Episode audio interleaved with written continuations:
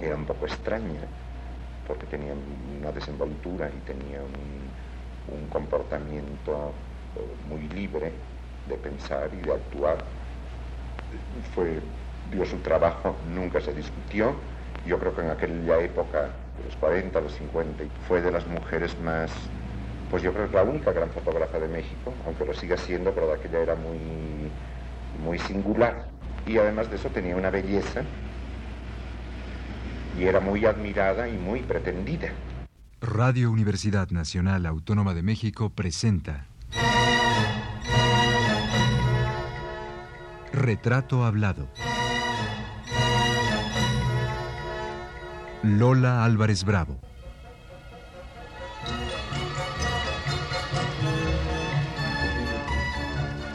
Un reportaje de Elvira García.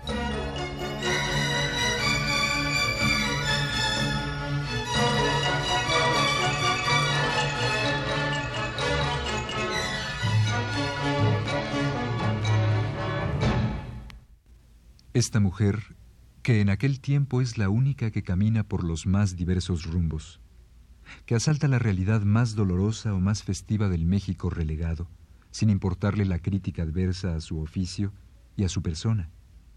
Esta mujer indudablemente es dueña y sigue siéndolo de una obstinación y una seguridad a toda prueba. La anécdota siguiente habla de ese carácter que tantos admiran y critican. Estaba yo en, eh, en petróleos y me tuve que subir a una de las torres en petróleos. Y yo trabajaba con una Graflex que había sido de Tina Modotti. Al bajar, claro, de esa altura, yo no había llevado pantalones porque no se usaban mucho. Sí los tenía yo para el, para el campo y para alguno, pero ahí no, no se me había ocurrido. Y bajaba yo y vi que había unos cuatro o cinco obreros abajo, viéndome y viéndome y viéndole. Y yo dije, bueno, ¿aquí qué hago?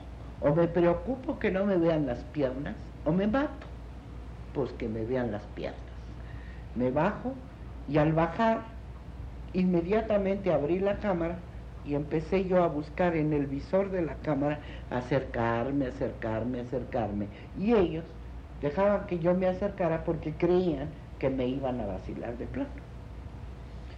Ya que estaba yo como a un metro de ellas, le dije, ustedes son obreros, ¿verdad? Sí, sí, somos obreros.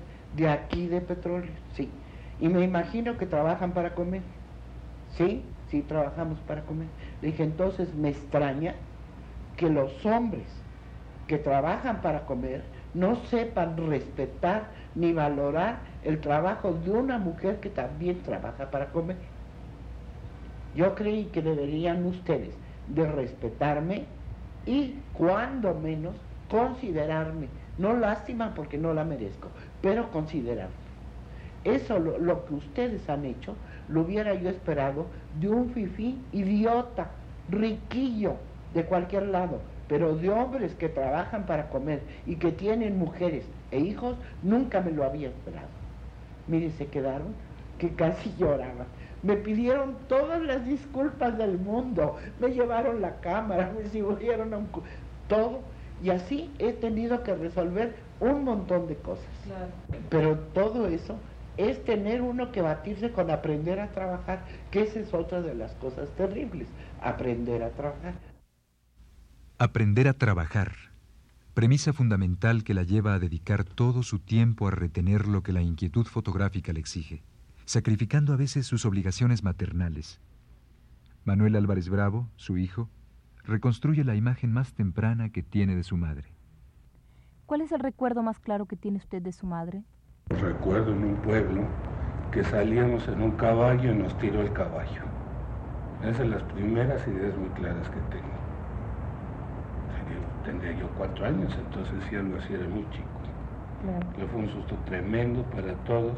Y era una gente pues muy como compañera, digamos, ¿no? Recuerdo de ella vestida muy especialmente, no, muy poca gente vestía como ella y un grupo de, amigas de ella, que fueron las primeras gentes que se hacían, por ejemplo, vestidos de mezclilla y se maquillaban muy oscuro, con un maquillaje muy oscuro recuerdo también siempre sus caras.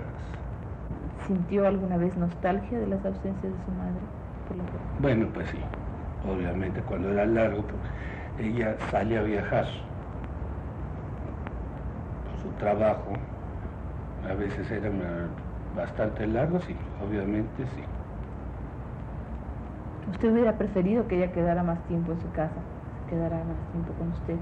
Pues sí, quizás sí, pero como le digo... Comprendía Sí, había esa otra gran familia que eran mis tías, en fin.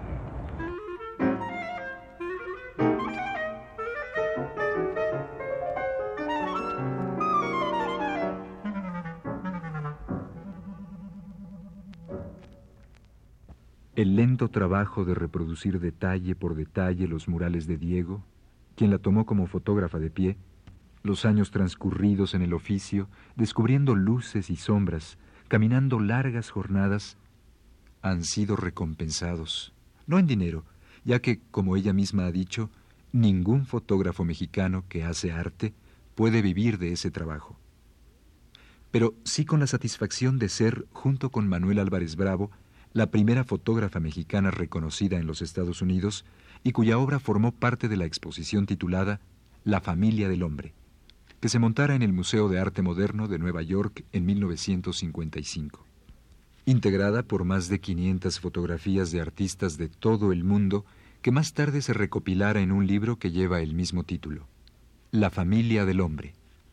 Señora Mariana Jampolsky, ¿qué recuerdos tiene usted de su maestra Lola Álvarez Bravo?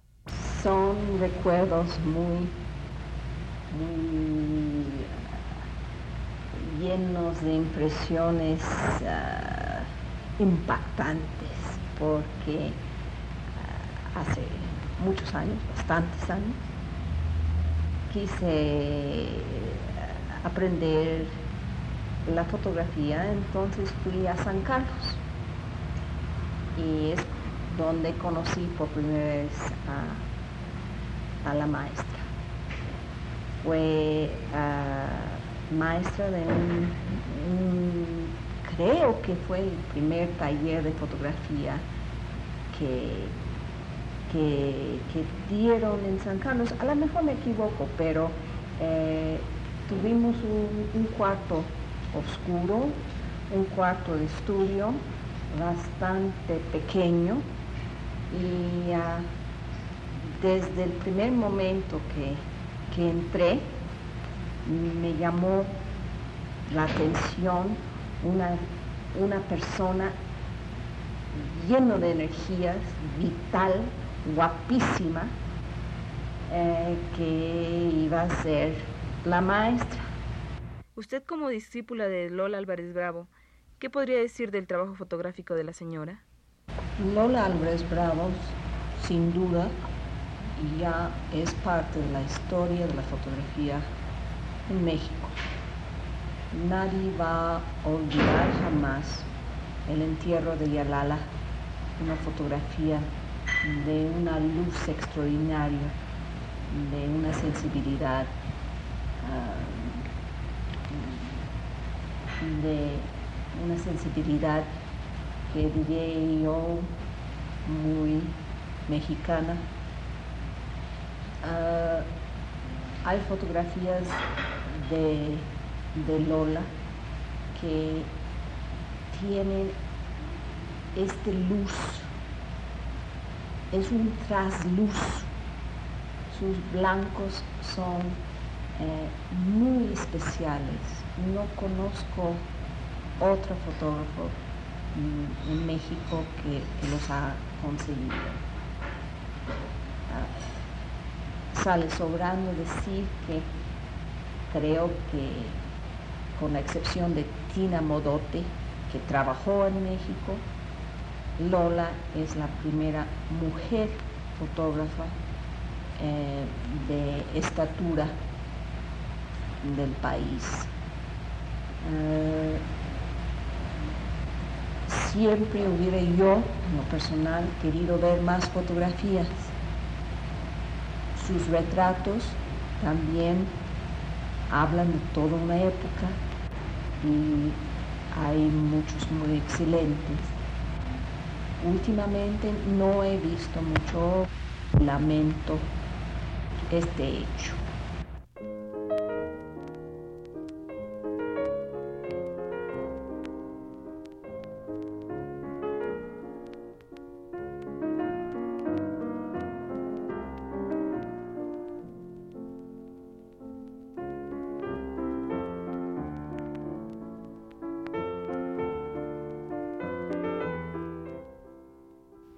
Otra faceta de la vida de Doña Lola es la de promover la pintura joven.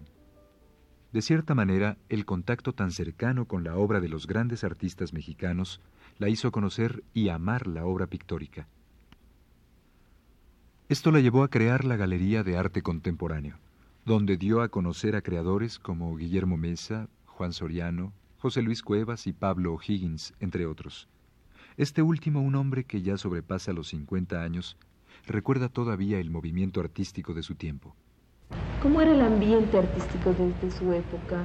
Es decir, ¿dónde se reunían los, eh, los artistas, los pintores, los escritores? Pues los en esas épocas el, eh, nosotros teníamos eh, más contacto directamente con los pintores.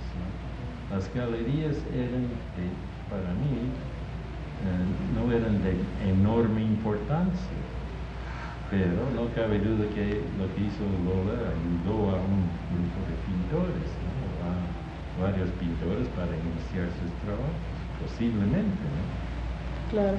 Y yo me pidió dos o tres veces para prestar un cuadro. En esa Ciudad de México entonces tan pequeña, eh, eh, ¿dónde exhibían los pintores, los escultores? ¿Dónde exhibían su obra, los fotógrafos también? Eh, usted me, ha contado de que parece que se exhibía en, la, en alguna sala vacía de la Secretaría ah, de Educación. Eso fue en los 20, cuando no existían galerías. Durante esa época, eh, los eh, gentes interesados en cuadros buscaban los cuadros en los, en los estudios de los pintores en los 20.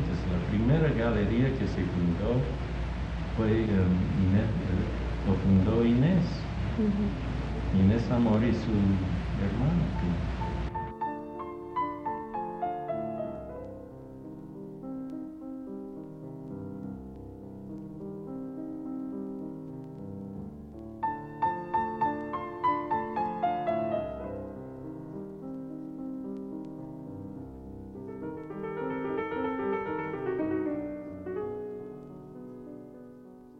Cuando a Lola le sobreviene un infarto, se ve obligada a hacer desaparecer la galería, dejando tras de sí un trabajo en favor de las nuevas corrientes pictóricas y un hermoso acierto artístico sin precedentes. El haber organizado el primer y único homenaje, exposición individual, que en vida se le hizo a Frida Kahlo. La inauguración de la muestra fue todo un espectáculo ya que, a causa de su precaria salud, la pintora llegó hasta la galería recostada en una ambulancia a la que abrían paso media docena de patrullas. Las invitaciones para el evento inaugural, en el que la pintora departió con los amigos desde su camilla de enferma, habían sido redactadas por la propia Frida y decían así. Con amistad y cariño, nacidos del corazón, tengo el gusto de invitarte a mi humilde exposición. A las ocho de la noche, pues reloj tienes al cabo. Te espero en la galería de esta Lola Álvarez Bravo. Se encuentra en Amberes 12, y con puertas a la calle, de suerte que no te pierdes, porque se acaba el detalle. Solo quiero que me digas tu opinión buena y sincera. Eres leído y escribido. Tu saber es de primera. Estos cuadros de pintura que pinté con mis propias manos esperan en las paredes que gusten a mis hermanos. Bueno, mi cuate querido, con amistad verdadera te lo agradece en el alma Frida Kahlo de Rivera. El homenaje fue para Frida una especie de bálsamo para sus males.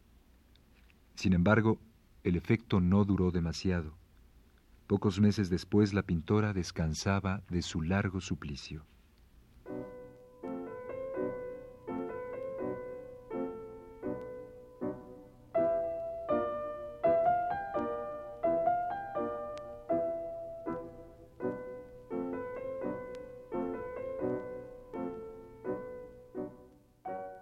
¿Podría usted decirme cuál es la impresión que usted tuvo de la señora Frida Kahlo? ¿Cuál fue el proceso de conocimiento y de acercamiento hacia ella? Bueno, mi impresión, como es natural, va variando conforme se conoce y se intima con la persona.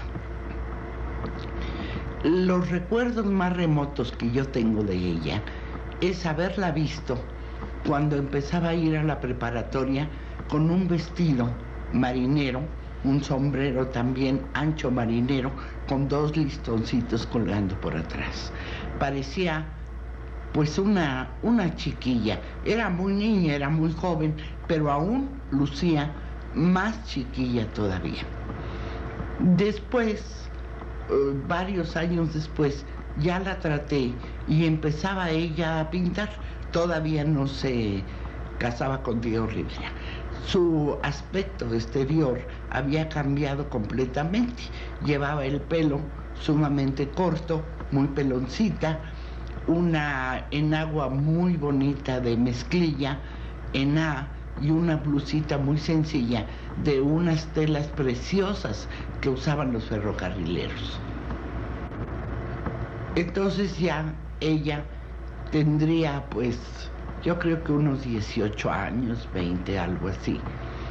Y, eh, nos llevó unos cuadros de los primeros que ella estaba pintando para fotografiarlos.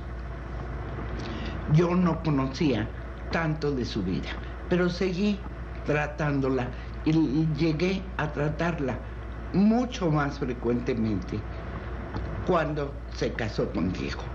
Entonces, como iba yo tanto allá al estudio a visitarlos y a reproducir cuadros y a estar con ellos en muchos eh, eventos que me invitaban, me fui dando cuenta de la fuerza de la mujer y me fui dando cuenta que era una persona fuera de lo, de lo normal, de lo que uno conoce habitualmente, sino que se había ido creando una vida aparte. Es decir, nosotros siempre sabemos, nacemos de nuestra madre y ahí seguimos nuestro derrotero a ver hasta dónde. Pero en el caso de Frida, a través de los años que la traté, me fue dando la impresión que era una gente que se había estado autoengendrando. Retrato hablado. Lola Álvarez Bravo.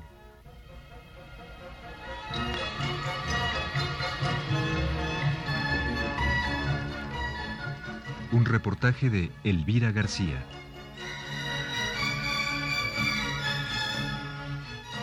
Para este programa se consultó el libro Frida Kahlo, escrito por Raquel Tibol.